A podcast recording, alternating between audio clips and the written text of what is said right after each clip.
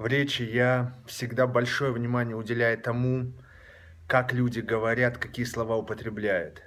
Сегодня я хочу рассказать вам про определенные подсказки, которые помогут вам понять, что человек не готов брать на себя ответственность за свое питание.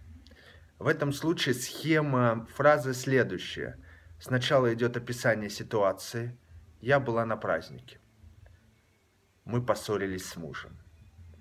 Затем идет фраза связка «конечно», «закономерно», «логично». И дальше идет описание своей э, переедания. Я была на празднике и закономерно выпила вина и переела. Мой муж меня, мы поссорились с мужем, и, естественно, я переела. Это означает, что между самой ситуацией, праздник, ссора с мужем, и э, э, результатом я переела, человек не видит связи, его нет. Самого субъекта, который принимает решение, переесть или нет, его нет. Как будто бы это сам праздник приводит к перееданию, как будто бы это сама ссора приводит к тому, что человек берет в рот лишний кусок. К чему это приводит?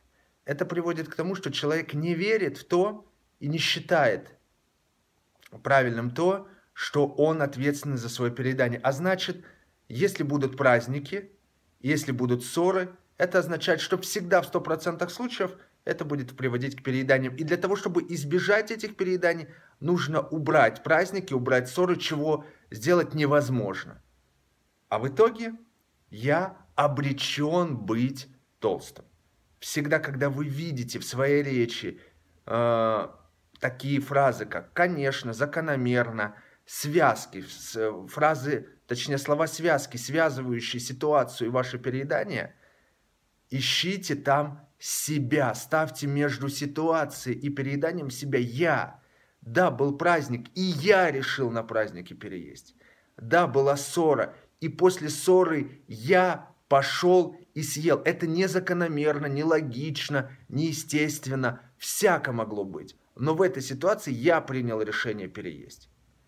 Такая постановка э, своей речи дает вам шанс, дает вам надежду на изменения, потому что эти изменения теперь не в празднике, не в ссоре, будет она или нет, будет праздник или нет. Оно внутри вас, внутри вашего решения – а значит, вы можете принять как одно, так и другое решение.